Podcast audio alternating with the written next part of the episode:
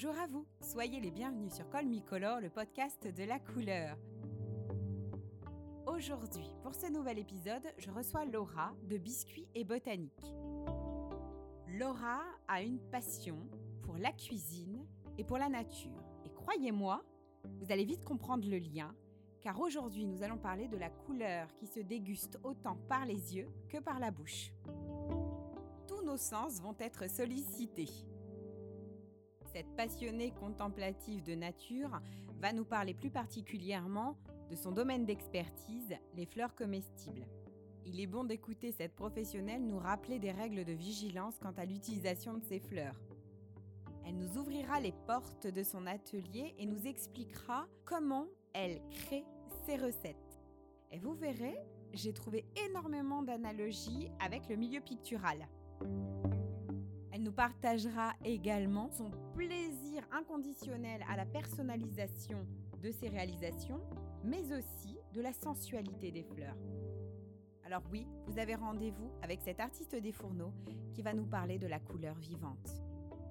Inutile de vous dire que nous allons parler de gourmandise. Alors, j'espère que cet épisode vous plaira. En attendant, je vous souhaite une belle écoute.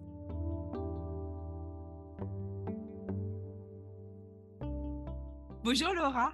Bonjour Amandine. Comment ça va? Bah écoute, moi je suis super contente de pouvoir passer un petit moment avec toi. Je te remercie pour ton invitation.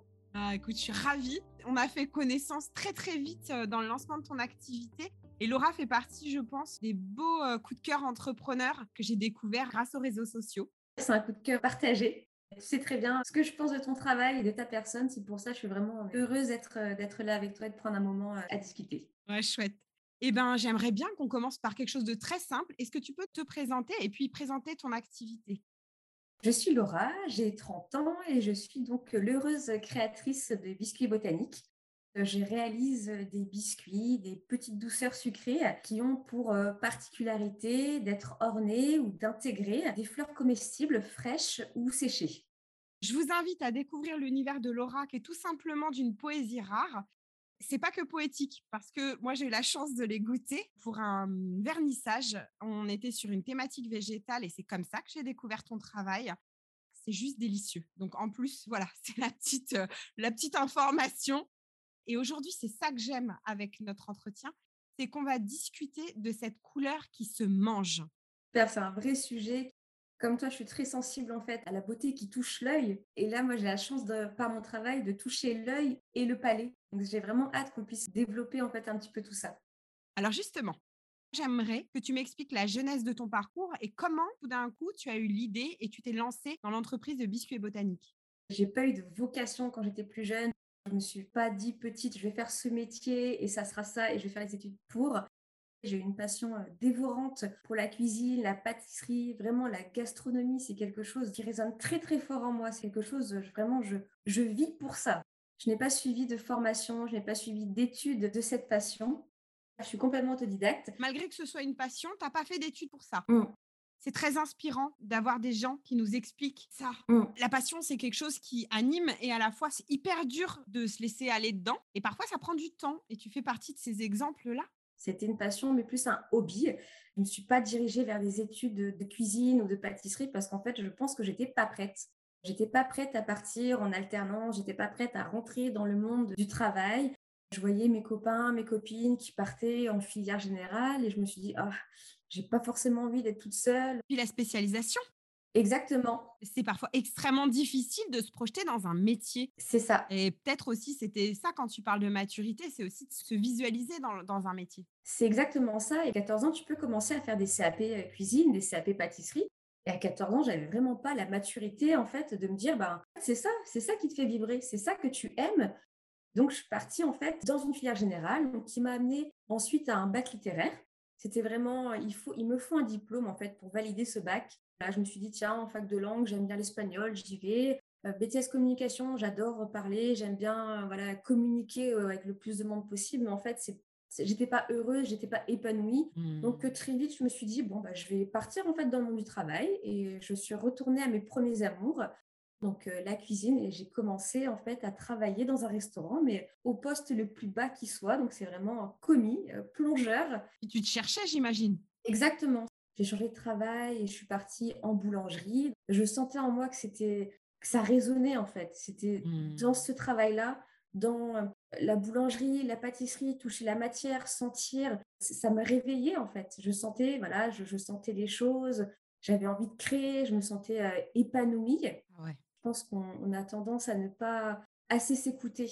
Au fond de soi, on sait très bien ce qui nous convient le mieux. Mmh.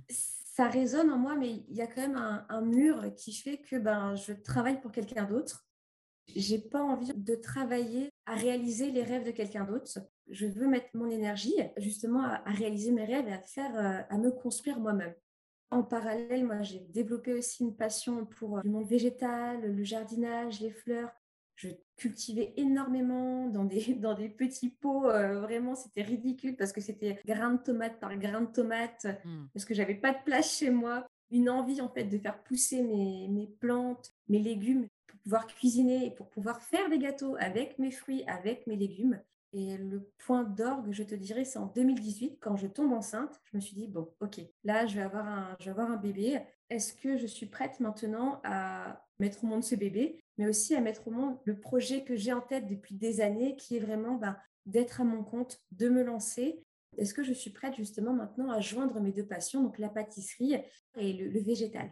Et tout ton univers extrêmement esthétique. Tu parles de- du plaisir d'être dans la matière, mais en plus de ça, tu as vraiment une recherche au niveau de l'esthétique. Tu accordes énormément d'importance au choix des fleurs, aux couleurs, et, et puis cette démarche, parce qu'au début, tu n'avais pas ton jardin. C'est ça, Au début, tu as acheté tes, tes fleurs, et après, tu t'es dit, bon, bah allez, je vais aller jusqu'au bout. c'est ça. Je me rappelle parce qu'on a beaucoup parlé de ce moment où tu t'es mise à planter. Donc, euh, c'est toute une symbolique aussi.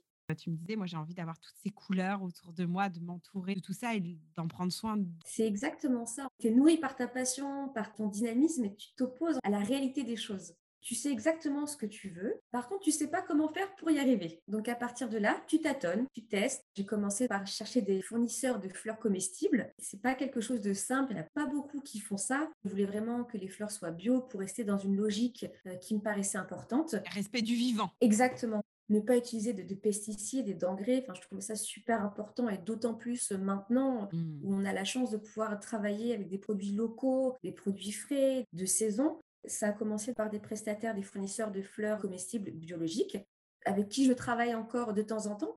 Il suffit que j'ai une récolte qui est moins bonne et je vais avoir besoin de fleurs pour agrémenter mon stock. Et puis toi, tu es dépendante de la nature. Exactement. Toi, tes couleurs, tu as la saisonnalité? Avec des fleurs fraîches et avec des fleurs séchées. Donc, les séchées, ça te permet d'être plus longue dans le temps. C'est exactement ça. Ben ouais. J'ai la chance de vivre en Bretagne, qui est une région merveilleuse. Oh oui Oh oui Ah oui, je partage. hein. Une région euh, magnifique au demeurant, mais qui a un climat très particulier. Moi, je suis à 10 minutes de la mer, donc j'ai l'air salin qui arrive sur mon jardin, Mmh, qui peut aussi empêcher certaines fleurs de, pousser. Ou euh, on a eu une tempête au mois de juillet euh, l'année dernière qui m'a ravagé une grande partie de mes fleurs. C'est effectivement pour ça que j'ai décidé de travailler aussi avec des fleurs séchées pour pouvoir en fait me constituer un stock et avoir des fleurs et des couleurs toute l'année. Est-ce que tu as remarqué des espèces de mois où du coup tu as plus une typologie de couleur qu'une autre? C'est vrai qu'au printemps, en fait, c'est les réveils de la nature.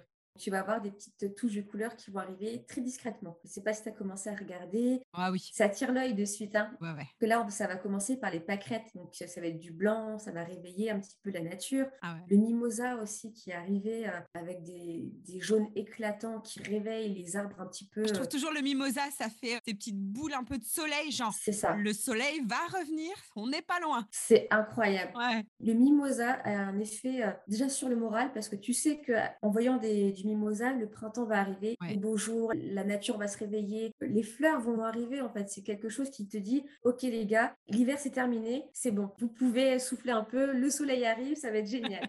le printemps, en fait, tout va arriver un petit peu doucement. Il n'y a pas des couleurs fortes. Mhm. C'est vraiment l'été où là c'est une explosion de couleurs. Ouais, ouais. Ça va être juin, juillet, août, septembre si tu as un bon climat Mm. tu vas avoir du rouge avec les coquelicots. C'est de suite une connotation de soleil, d'été, de, quelque chose de très chaud. Tu vas avoir aussi euh, au mois de juillet tout ce qui va être les capucines, les fleurs vraiment qui vont apporter en fait du soleil dans ton jardin.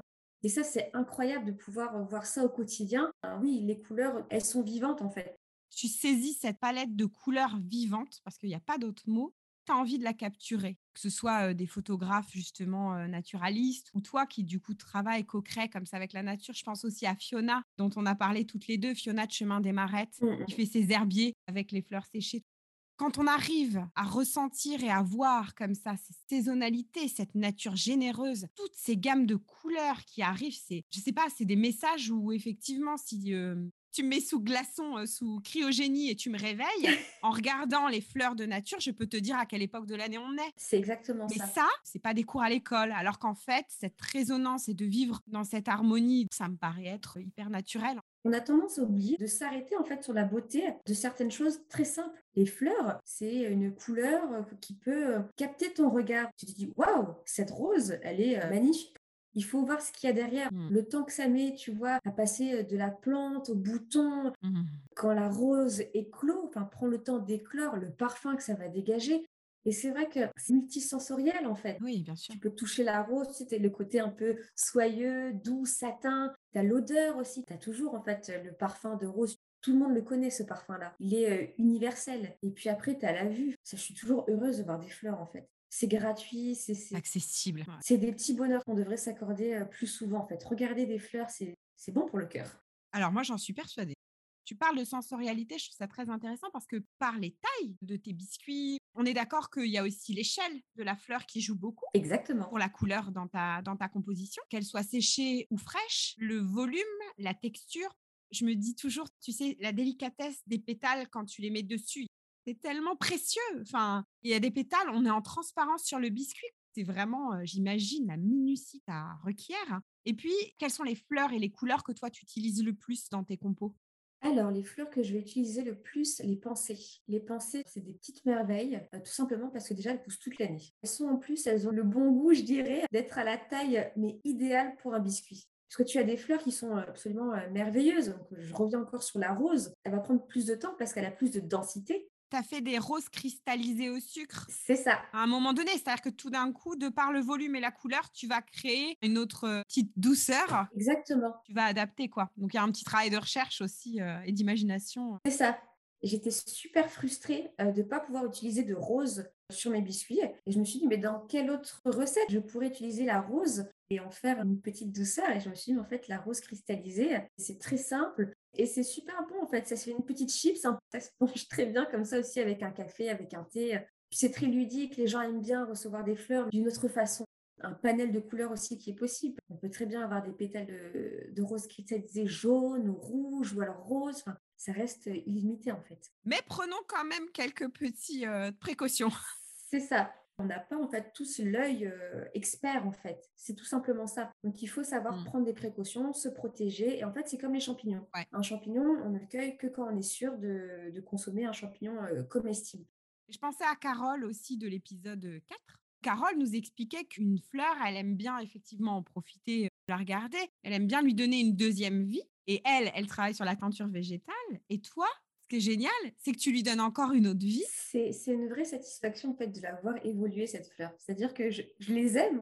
À partir du moment où je mets la graine dans de la terre, je les vois évoluer, je les vois passer à semis, je vois passer les, les premières feuilles, les premiers petits bourgeons. Après, je les mets en terre, je les vois grandir, je les vois évoluer, puis après, je les vois éclore. Ne pas les voir faner et mourir sur elles-mêmes, c'est aussi très plaisant. Le fait après de les poser sur mes biscuits et de les prendre en photo, c'est comme une espèce de petit moment euh, d'éternité dans l'éphémère. Et ça, c'est super chouette et super satisfaisant. Ah, pareil, cette décision d'avoir ton propre jardin, ça c'est quelque chose qui s'est imposé hyper naturellement. J'ai toujours eu ce goût pour le, le jardinage. J'aimais bien déjà patouiller les mains dans la boue. J'aimais bien faire pousser mes propres légumes, mes propres, mes propres fruits, même si j'avais pas en fait mon jardin. On a eu après l'occasion justement d'avoir un grand jardin qui me permettait cette nouvelle expérience, cette nouvelle aventure. Ça va être du temps, ça va être beaucoup, beaucoup d'efforts et beaucoup de, bah, d'échecs aussi, hein, parce que ben, là, je te parle, je te dis tout va bien, ça pousse, nanana. Mais il y a des fois où ben ça pousse pas.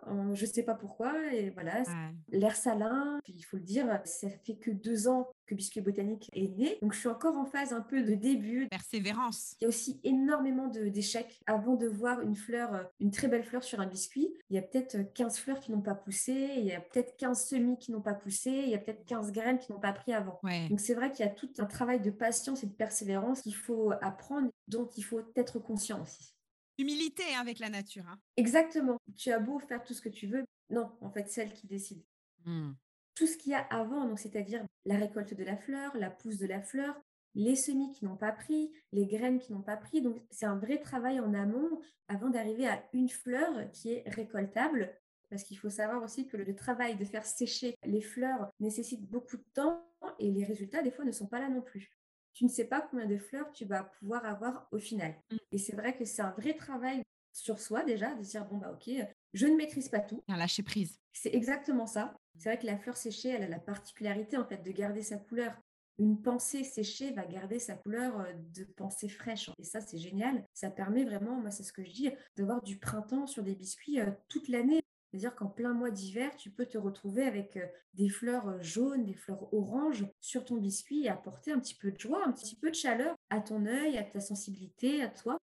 Alors justement, tu travailles beaucoup aussi pour les événements. C'est ça. Donc j'imagine que tu as aussi des demandes particulières parce que tu fais de la personnalisation une cérémonie où on a une thématique colorée. Tu peux d'ailleurs créer par rapport à cette thématique colorée. Tu as déjà eu des demandes un peu particulières? Il n'y a pas de limite en fait à la créativité. Ça, c'est vraiment euh, génial en fait. J'ai beaucoup de mariés effectivement qui me demandent de personnaliser des, biscuits parce qu'elles ont un thème. J'ai récemment eu une mariée qui avait pour thème les couleurs automnales couleurs très chaudes, cosy, mmh. orangé, jaune, feuillage qui tombe un petit peu. Et à mmh. partir de ça, on travaille ensemble. C'est vraiment un travail d'équipe. La mariée ou les mariés mmh. me donnent euh, leurs envies. On est vraiment parti sur des couleurs orangées, donc avec la capucine, sur des pétales de calendula parfaites pour ce thème-là. Le thème matchait en fait parfaitement avec les fleurs. Donc c'était, euh, c'était un vrai plaisir de le faire. Tu vas produire un petit dessin, tu expliques aux gens comment tu travailles toi? Généralement, je ne fais pas de dessin parce que je suis nullissime en dessin, donc ça ne ressemble pas à grand-chose. De mon imaginaire, après, je vais passer directement à la réalisation. Je vais faire des tests, ça va faire un, deux, trois, avant d'avoir le résultat final. Mmh. Il y a des fois aussi, il faut le dire, ben, il, y a, certaines choses qui sont demandées qui ne sont pas réalisables, en fait, tout simplement. Parce que ben, des fois, je ne peux pas avoir des fleurs euh, ben, d'une certaine couleur à cette période de l'année parce que j'ai plus de stock, que c'est plus la période. En fait, c'est tout simplement ce genre de, petits, de petites choses qu'il faut garder en tête aussi. Il y a la notion de monochrome où on est sur une thématique d'une couleur. Alors c'est vrai que ça c'est un gros terrain de jeu. Énormément en fait de mariés qui aiment en fait ce côté une seule couleur. J'ai eu un mariage où c'était la couleur noire qui était à l'honneur. Le bonheur pour moi de pouvoir proposer en fait mes biscuits qui sont tout noirs, colorés naturellement avec du charbon végétal actif. C'est ça qui m'avait beaucoup plu parce que moi j'ai découvert Laura grâce à ces biscuits noirs qui sont juste magnifiques. Parce qu'imaginez un fond noir très intense et dessus les fleurs colorées, des pépites. C'était difficile de les manger. Pour le vernissage, par exemple, on a des gens qui pensaient que c'était de la porcelaine. tellement c'était délicat. C'est fou de voir à quel point on a une esthétique qui prend le pas. Bon, inutile de dire que ça donne envie. Hein. En plus de ça, quand j'ai su que c'était des colorations végétales, et c'est aussi pour ça qu'on va parler ensemble de couleurs, c'est qu'en plus de ça, tu cherches à utiliser la nature jusqu'au bout pour l'insérer dans la couleur des glaçages. Et c'est exactement ça. C'est une collection que j'adore parce qu'effectivement, il y a un contraste entre le noir du biscuit et la couleur de la fleur. Tu regardes ton biscuit et tu te dis, tout est là en fait. Tout est là. Tu as, la fleur qui est mise en valeur par la couleur du, noir et en même temps, tu as la couleur du noir qui est mise en valeur par la fleur en fait. Complètement. Donc c'est vraiment. Euh, Pour le coup, euh, tu vois, j'en ai pas vu beaucoup des comme ça. C'est même en pâtisserie. Tu rentres dans une pâtisserie. Tu vois, je crois que le, truc le plus étonnant que j'avais vu, c'était un boulanger qui travaillait un pain genre à burger à l'encre de sèche, un pain noir, tu vois, magnifique. Pendant cette interview, impossible de souvenir du nom de ce boulanger. Eh bien voilà, le temps du montage, il m'est revenu, c'est bien sûr Gontran Cherrier. À l'encre de sèche, un pain noir, tu vois, magnifique, parce que du coup, tu avais toutes les couleurs autour, du coup, de la tomate, le cheddar, tu avais toutes ces couleurs qui sortaient, et de cette base noire, c'est complètement dingue, enfin, c'est visuel, c'est magnifique. Mmh. J'aime bien l'idée qu'en plus, ce soit bah, avec le charbon, Tout simplement, bah, comme toi, j'ai besoin de couleurs. Et j'ai commencé à me dire, bon, bah voilà, euh, j'ai une collection euh, blanche, donc euh, avec un glaçage complètement euh, blanc. Le contraire du blanc, ça serait d'amener du noir. Comment est-ce qu'on amène du noir dans un gâteau? Il faut que ce soit comestible, il faut que ce soit naturel, et il faut que ce soit bon. Oui, qu'on le rend naturel. Mais malheureusement, l'encre de sèche avec des biscuits, je suis pas sûre que le match, euh, voilà, que ce soit le match soit bon. Ou alors tu nous fais des biscuits apéro. Ah, le salé? Attention. Attention. tu me connais bien, Amandine. Ouais, mais tu vois, ça c'est pour la question à la fin. Elle arrive. Mais t'inquiète, je t'aurai. Effectivement, pour la préservation du goût, là, dans tes biscuits sucrés, il y a d'autres possibilités d'avoir d'autres pigments naturels végétaux? Autres que le charbon? Tu as eu d'autres idées ou c'était tout de suite celui-ci pour d'autres raisons qu'on ne connaît pas? Pour le noir, j'avais pensé au café. Mais en fait, le café, ça te donne plutôt un côté euh, marron, en fait. Et du coup, Ah. ça te donne aussi le goût du café. Mmh. Moi, j'avais vraiment envie de partir sur quelque chose de... Parce que tout le monde n'aime pas le café, en fait. C'est vrai que Ouais. c'est un goût qui peut être assez clivant. Je voulais vraiment partir sur un goût euh, neutre presque. Oui, parce qu'en plus, population adulte, enfant, tout ça, j'imagine aussi qu'au niveau du goût, des saveurs, bon, le café, ça peut être. C'est ça. de- Je dis pas que les enfants sont pas, vont pas aimer. Bah, même moi, personnellement, le café, c'est pas forcément mon, mon truc. Donc, euh, je, je peux comprendre que voilà. Ah, puis c'est ça l'avantage d'être créateur, hein c'est qu'on fait aussi selon nos goûts. Hein Et en fait, j'ai commencé en fait à me renseigner, à- de me former, de chercher en fait qu'est-ce qui pourrait euh, composer euh, les biscuits. Donc là, j'ai Mmh. quelque chose qui soit facilement, euh, comment dire, Compréhensible, quoi. compréhensible, c'est ça, par le, par le plus grand nombre. Et en fait, au fil de mes, de mes recherches, c'est vraiment le charbon végétal activé qui est ressorti. Je me suis aperçue, donc en le travaillant, en testant, en le goûtant, euh, que c'était un produit euh, vraiment mais incroyable. C'est vraiment un produit qui est utilisé depuis des, des centaines d'années, même, même bien avant en fait. C'est la combustion de matière végétale D'accord. noix de coco, fruits à coque, qui va être brûlé à haute température, qui va être brûlé une seconde fois pour éliminer tout ce qui va être impureté et gaz. Donc cette poudre de couleur noire très très intense a des propriétés qui sont reconnues depuis euh, l'Antiquité en fait. Et ça, tu travailles aussi là-dessus. Mais ça c'est euh, quelque chose aussi, j'en ai pas forcément parlé avant, il faut faire quand même très attention avec les fleurs comestibles. Ça, tu as raison d'en parler parce que la problématique de justement, euh, quand un jour on a parlé de glycine et tu m'as dit attention, Hum, hum, euh, il y a malheureusement des fleurs qui peuvent ressembler Exactement, et les gens peuvent se tromper. exactement. Accompagnés par des gens qui s'y connaissent, c'est quand même aussi euh, voilà, gage de sécurité. Ouais. C'est exactement ça. On parlait des, des glycines, c'est une fleur un peu capricieuse. Il n'y a que la fleur qui est comestible, le reste peut être très toxique. Donc vraiment, faire très attention à cet aspect-là. Je pense à ça parce que je pensais à l'hibiscus. Et en fait, euh, voilà, l'hibiscus, tu vois, c'est, euh, il y a plusieurs variétés d'hibiscus, mais il y a une seule variété comestible. Donc c'est la l'hibiscus sabdari. Ah ouais, important de préciser, tu as raison. Et ça, c'est pareil donc, pour toutes les fleurs, en fait. Il faut faire toujours extrêmement attention, et c'est vrai que j'insiste énormément dessus, aux fleurs qu'on cueille et qu'on ingère, en fait. Il faut vraiment être très, très sûr, ne pas hésiter à s'informer. Ça peut être rapidement euh, dangereux. C'est vrai qu'on ne voit pas cet aspect-là, parce que moi, je cultive mes fleurs, je me suis formée, je sais quelles fleurs sont comestibles, je sais quelles parties de fleurs sont comestibles. Après, on peut encourager à faire euh, ça avec des guides nature. Moi, je sais qu'il n'y a pas longtemps, j'ai fait une balade avec une guide nature Exactement. qui nous emmène en forêt, en bord de mer. Nous, c'était pour euh, les plantes locales en dégustation. Et elle nous expliquait tout, à les reconnaître. C'est vrai. Euh, elle nous mettait le doigt sur des choses en disant, voyez ça, Mm, mm. ça ressemble à ça. Effectivement, ça se ressemblait énormément. Et elle disait, je ne peux pas dire si c'est comestible si je ne l'ai pas sur la branche, parce que c'est la feuille ou parce que c'est la matière d'une épine ou c'est parce que tout autour joue. C'est exactement ça, en fait. Si un jour j'ai envie de faire, euh, je sais pas, euh, de, de cuisiner avec des fleurs, par exemple, en sortie de ma ville, j'ai un petit euh, maraîcher qui produit des, ses propres fleurs et du coup, je peux comme ça intégrer des fleurs tout en étant très sécurisée. Bien sûr, après, il y a plusieurs façons d'intégrer des fleurs dans ses repas, en fait, et de façon totalement sécurisée, hein, tu as raison. Mm. Maintenant, on trouve, ça se trouve de plus en plus facilement, que ce soit effectivement chez les maraîchers, dans les magasins bio, même en, en grande surface. Parle-moi des petits biscuits roses, je veux bien un petit peu. Donc, ton hibiscus. Oui, Alors, tu as, une variété particulière, hein, tu m'expliquais. c'est ça, exactement. Donc, euh, plusieurs variétés d'hibiscus, mais une seule variété comestible. Ouais. Donc, c'est une variété que du coup, je ne cultive pas. Faut du chaud. C'est ça. Il faut du chaud, un, un climat tropical. Donc ici en Bretagne, c'est pas ce genre de climat qu'on a. C'est un petit fournisseur en fait avec qui je travaille qui me fournit en une fleur d'hibiscus, donc soit séchée, soit en poudre. Là, notamment pour la collection Opale, c'est de l'hibiscus en poudre que je mélange en fait tout simplement avec ma, mon glaçage et ça donne cette couleur rose puissante et intense. intense. C'est vrai qu'on n'en a pas trop parlé, mais il y a aussi le goût de l'hibiscus qui a un petit goût acidulé, hein, qui électrise du coup aussi bien l'œil que le palais. Et donc c'est vraiment, euh, vraiment génial à, travailler. Selon la dilution, tu as la concentration qui va du coup changer ta coloration de glaçage. C'est exactement ça. Donc on peut partir du rose le plus euh, pétant au plus euh, pâle, vraiment quelque chose de pastel, quelque chose de très dilué.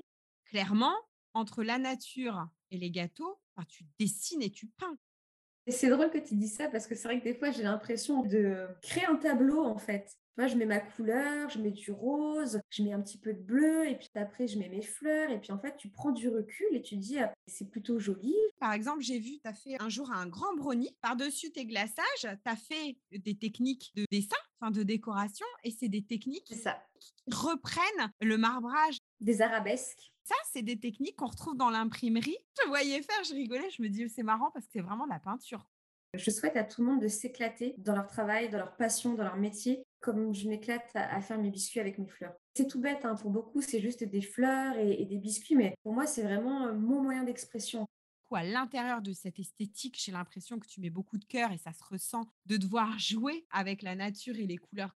Ta pétence que tu peux créer, c'est tout ce cœur que tu donnes, ça se voit tout de suite. C'est vraiment gentil, euh, merci beaucoup c'est tout ce que je souhaite aux gens en fait. Voilà, moi je, voudrais en fait que tout le monde, et on en parlait un peu plus tôt, que tout le monde en fait se révèle dans leur passion, qu'ils aient le courage et la force, parce que c'est pas facile hein, de se lancer comme ça dans des choses nouvelles, dans des choses qui peuvent faire peur, parce que derrière il y a les sécurités aussi. Euh, c'est pas facile et faire des choix comme ça qui amènent un épanouissement, un bonheur. Et puis oui, à s'éclater, à faire des, gâteaux, à faire de la, des arabesques sur un brownie, à mettre des fleurs, ben, c'est apporter euh, de la joie aussi un petit peu à tout le monde et euh, c'est vraiment très important tu joues avec les couleurs. Ça, c'est clair et net. Mais dans la nature, il y a une couleur qui est très rare. Dis-moi. C'est le bleu. C'est vrai. On a peu de pigments bleus naturellement. D'ailleurs, on le voit euh, même à l'œil, on a quand même moins de légumes et de fleurs bleues. Comment est-ce que toi tu travailles? Parce que tu as des petits gâteaux bleus qui sont arrivés il n'y a pas longtemps. Tu es bien renseigné. Raconte-moi tout. Alors effectivement, le bleu, ça reste une couleur quand même très rare dans la nature. Moi, c'est vraiment une couleur que je voulais intégrer en fait dans ma, dans ma palette, tout simplement parce que j'aime beaucoup le bleu. La première chose auquel à laquelle j'ai pensé, c'est la spiruline. Il y a deux colorations de spiruline. Je me suis dit, ah, est-ce que... Et non. Donc effectivement, il y a deux spirulines. Donc tu as la spiruline verte et la spiruline bleue. La spiruline, en fait, c'est une micro-algue qui est récoltée, qui est comestible, qui est une grande source de protéines et qui donne en fait ce colorant naturel, toujours euh, de couleur verte ou bleue. Je vais chercher autre chose, peut-être plus en accord avec euh, bah, mon concept de fleur. J'ai trouvé en fait le pois de senteur. le pois de senteur qui est une fleur mais, euh, que j'adore parce que c'est super facile à cultiver. C'est beau, j'adore. C'est beau, ça sent, le pois de senteur sent. Et en plus, elle donne cette couleur bleu profond bleu euh, intense, on en fait une poudre. Et cette poudre, en fait, peut être euh, intégrée euh, dans les recettes. Et ça donne ce, bleu merveilleux qui peut être encore dilué. Donc, on peut passer d'un bleu très sombre, d'un bleu très marine presque, à un bleu turquoise incroyable, turquoise. c'est magnifique. Sur le coup, je pensais que c'était des bleuets sauvages. Pour tout te dire, j'ai essayé avec des bleuets, mais ça ne fixait pas la couleur en fin de compte. C'était pas ce bleu euh, qui. Le bleu ne résistait pas à la cuisson. C'était passé, la couleur était passée. Peut-être trop pastel en fait. C'était pas le bleu que je voulais. Ça me fait penser à la discussion qu'on a eue du coup encore avec Carole et avec Delphine par rapport au rouge à lèvres. Quand elles, euh, elles ont fait des essais, bah, par exemple Delphine pour, la, pour les colorations de ses rouges à lèvres, quand elle parlait des couleurs végétale, elle me disait le problème de stabilisation de la couleur, c'est plus compliqué. Et pareil, Carole nous expliquait que la solidité de la couleur, c'est-à-dire comment est-ce qu'elle va vivre avec la chaleur, avec la lumière, parce que pareil, tes gâteaux, bah, eux aussi, quand ils sont exposés visuellement, il faut que ça tienne. Vous nous rappelez à quel point, même ces couleurs qui sont contenues dans la nature, pas si évident à maîtriser. C'est tout à fait ça. Elles l'ont très bien évoqué d'ailleurs dans les précédents podcasts. Il ne faut pas oublier qu'on travaille en fait une matière vivante. La matière vivante, forcément, aura des réactions plus aléatoires, plus délicates que des, que des matières qui sont synthétiques ou stabilisées en fait. D'un jour à l'autre, le résultat peut ne pas être la même chose en fin de compte. Comme tu ramènes de la couleur dans l'assiette, tout ce qui est, on sait très bien que, par exemple, manger beaucoup de légumes verts, si on parle bien de la couleur du vert, pourquoi? Parce qu'en général, à l'intérieur, tu vas trouver la chlorophylle qui les colore. Et en plus de ça, ça. ça, ça va nous donner, eh ben, des, ça a des propriétés qui sont différentes. Par exemple, des carotonéides qui sont contenus dans, les enfin, dans, dans, tout ce qui va être le pigment jaune et orange dans jaune les aliments. ça. Et c'est pour ça qu'on dit que c'est très important d'avoir des assiettes variées en couleurs. Mais c'est exactement ça. Il faut en fait qu'on essaye le plus possible de manger coloré. Avoir des assiettes avec beaucoup de couleurs à l'intérieur. Attention, je parle en fruits et légumes. du coup, c'est là aussi on se rend compte que c'est important d'incorporer des fleurs ou des herbes aromatiques. Parce que quand on parle de cette nature vivante, c'est justement tout ce panel de couleurs. Plus on peut en avoir, bah, d'aller piocher à un moment donné dans, les, dans la saisonnalité où on est un peu plus pauvre, d'avoir des fleurs justement qui viennent ramener un peu de couleur dans les assiettes. C'est pas anodin si on fait des salades avec des petites pousses de fleurs maintenant. C'est ça, en fait, les fleurs comestibles, on pourrait, on devrait en fait les utiliser comme des substituts aux épices voilà, d'une petite pincée de temps en temps, parce que c'est vrai que c'est des bienfaits qui sont reconnus, mais depuis extrêmement longtemps. Je vais prendre l'exemple, par exemple, euh, du pissenlit, tout simplement. Le pissenlit qui a des, vertus euh, diurétiques, de son, de son nom euh, pissenlit, en fait, tout simplement. Ah, je savais pas. moi, j'aime bien qu'on ait cet axe forcément de la couleur, parce que je trouve qu'en plus de ça, pour les enfants, quand tu stimules visuellement que les assiettes sont belles, bah, c'est comme pour tes gâteaux. On commence par regarder, on admire et, et, là, créer l'envie aussi. Pareil, hein, toujours le même, euh, même terrain de jeu à découvrir, à s'amuser. Là, tu vois, je suis en train de me dire qu'on peut faire un très beau violet peut-être en essayant de mélanger le rose et le bleu. J'aime bien parce que ta façon du coup de l'aborder, c'est très, c'est une approche très artistique, très picturale. On dit toujours, hein, avant de passer par le, par le palais, il y a le plaisir de l'œil. Et c'est vrai que manger quelque chose de bon, c'est bien, mais quand c'est bon et beau, c'est vrai que ça te fait deux fois plus plaisir. Et ça, ça fonctionne dans, tout type d'aliments. Quand tu vas au restaurant, tu es toujours bien heureux de pouvoir avoir une belle assiette, bien dressée, joliment.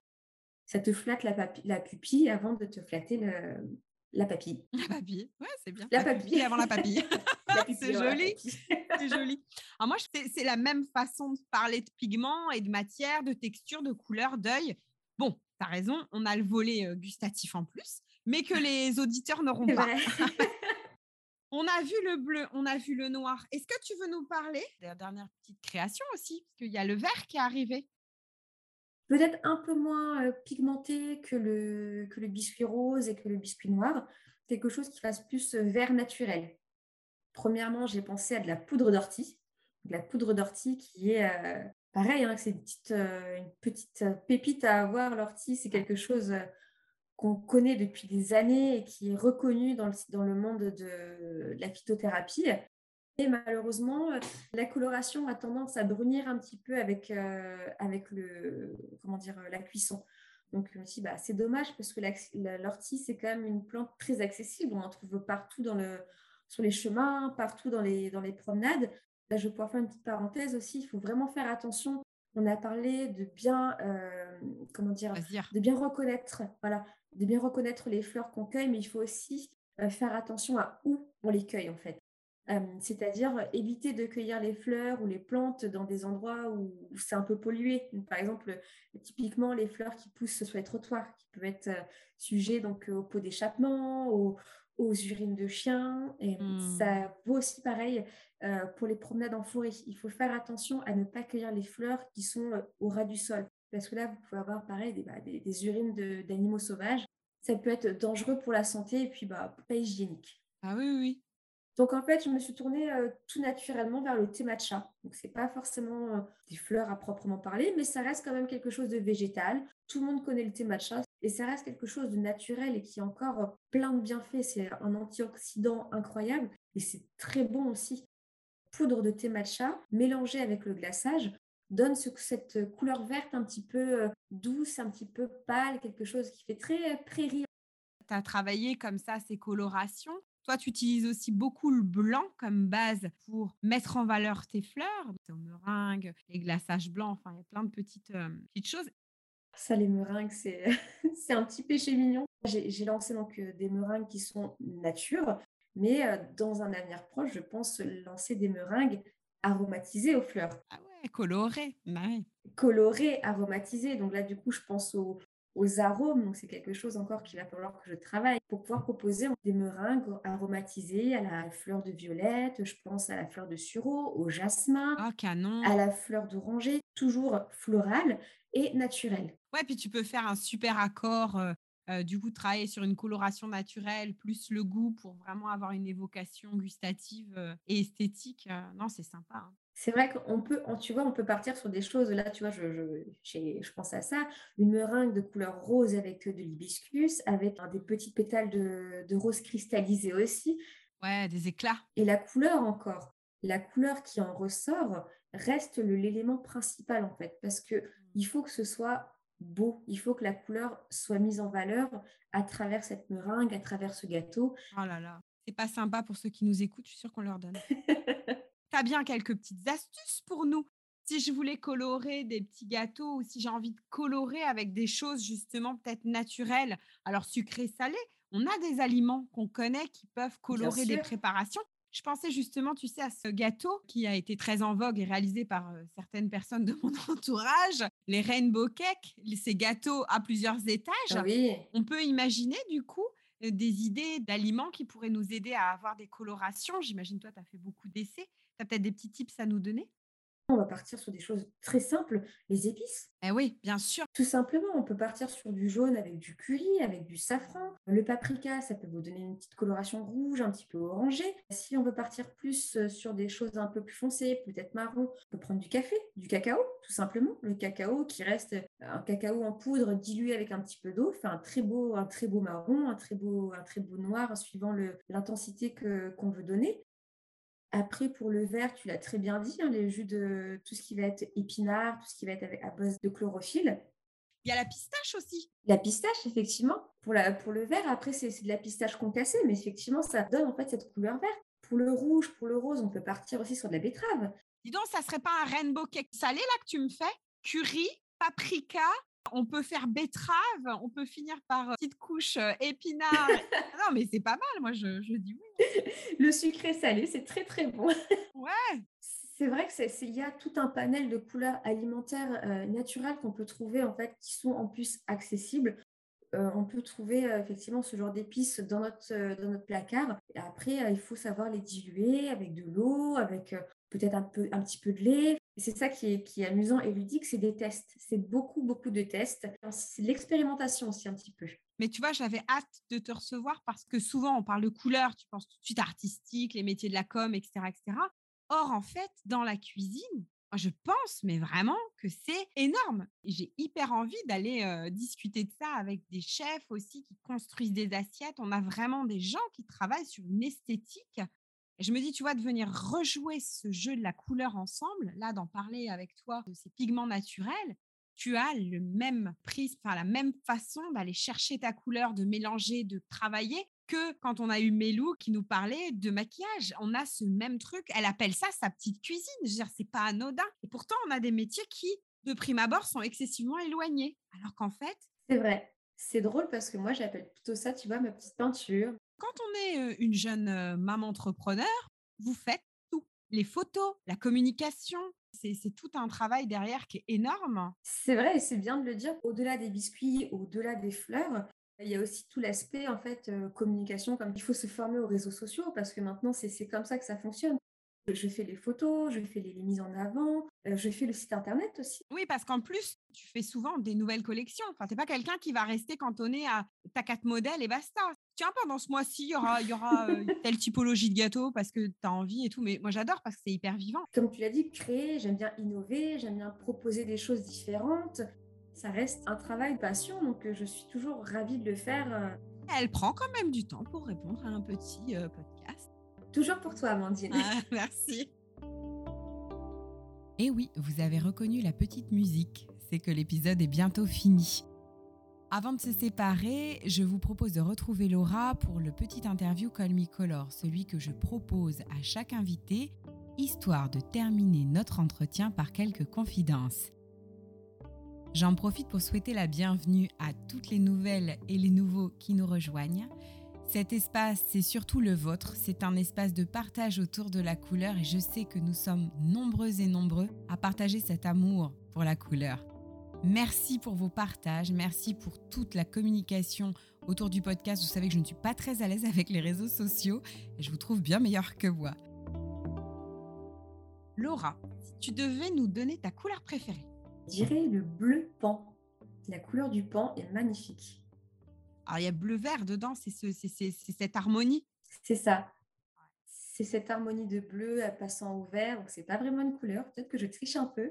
C'est intéressant parce que là encore, tu nous donnes un parfait exemple du fait que ce ne soit pas une couleur pigmentaire. C'est encore une histoire de couleur due à la structure. Le reflet des plumes, suivant comment il se met, ça, ça, accroche la lumière. Tu as ce bleu un peu oriental, tu as ce vert très jade, puissant. Ah, je trouve ça magnifique. La dernière couleur qui t'a fait vibrer ces derniers temps, la couleur qui t'a accroché Je dirais la couleur rosée, parce que j'ai vu un magnolia qui était en fleurs. Et c'est le premier magnolia du printemps que je vois. Et j'étais contente de me dire, tiens, ça y est, ça arrive. Une référence artistique colorée qui te bouleverse, quelque chose qui te... Alors ça peut être un film, ça peut être une peinture, ça peut être une référence qui vraiment t'impacte. La couleur du thé matcha et notamment la cérémonie du thé. J'ai eu l'occasion d'en voir une se dégrader en fait de vert qui passe de la poudre au vert liquide, un mélange de nuances de vert, je trouve ça merveilleux. Et c'est rigolo parce que ça, ça fait un très beau, une très belle boucle avec le début de notre entretien où tu parles de toi par rapport à la matière. Encore une fois, on sent que ah oui. y a, ça percute à l'intérieur de toi cette notion de couleur et de matière. La couleur qui définirait notre entretien. Je dirais doré. Je dirais doré parce que c'était vraiment quelque chose de pétillant en fait. C'était vraiment quelque chose de très agréable, très, très lumineux. Enfin, doré. Doré, c'est bien. D'ailleurs, je suis sûre que même, même là, d'avoir parlé, je suis persuadée que ça t'a créé des trucs dans la tête. Un petit peu, ouais. J'ai un petit, un petit gâteau qui m'a. C'est le moment. Notre entretien touche à sa fin. C'est un bel échange pour moi. Je te remercie d'avoir pris ce temps. Surtout que pour la petite confidence, Laura a 30 ans aujourd'hui. et t'es fait le petit cadeau de notre entretien. Je n'étais pas au courant. Un grand merci pour ton accueil si généreux, ce bel échange que tu nous as offert et puis bon anniversaire. merci beaucoup Amandine et encore une fois c'est moi qui te remercie parce qu'effectivement bah, tu m'as fait sortir de ma zone de confort. Je suis vraiment super contente d'avoir fait ce podcast avec toi. Merci pour ta bienveillance toujours. Je suis vraiment très reconnaissante et très heureuse de ce petit moment passé avec toi. Merci. À bientôt Laura. À bientôt, Amandine.